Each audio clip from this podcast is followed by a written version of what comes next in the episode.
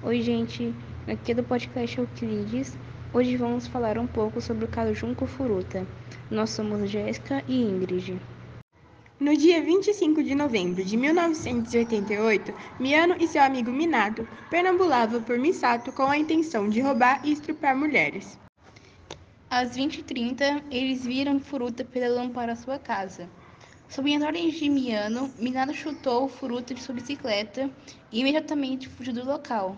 Miano, fingindo ser um espectador inocente, se aproximou de Furuta e se ofereceu para levá-la para casa em segurança.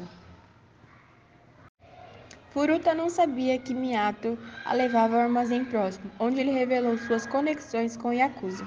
Miano ameaçou matá-la enquanto a estrupava no armazém, e mais uma vez em um hotel próximo. Lá Miano ligou para Minato e seus amigos, e a mantiveram em cativeiro por 44 dias em uma casa de prioridade dos pais de Kamisako. Ameaçaram matar seus pais e a torturaram por 44 dias.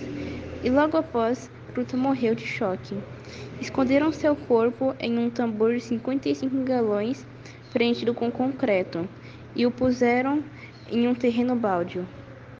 Em julho de 1990, o líder do crime foi sentenciado em primeira instância a 17 anos de prisão. A corte sentenciou um dos cúmplices a 6 anos de prisão, outro a 4 anos e outro a 10 anos. A família de um dos garotos vendeu a casa onde morava por aproximadamente 50 milhões de ienes e pagaram essa quantia como compensação de danos à família de Junco. O líder recebeu uma sentença de 20 anos, a pena mais alta possível abaixo da prisão perpétua, e os dois cúmplices que apelaram tiveram suas penas aumentadas para 9 e 7 anos de prisão. O podcast vai ficando por aqui.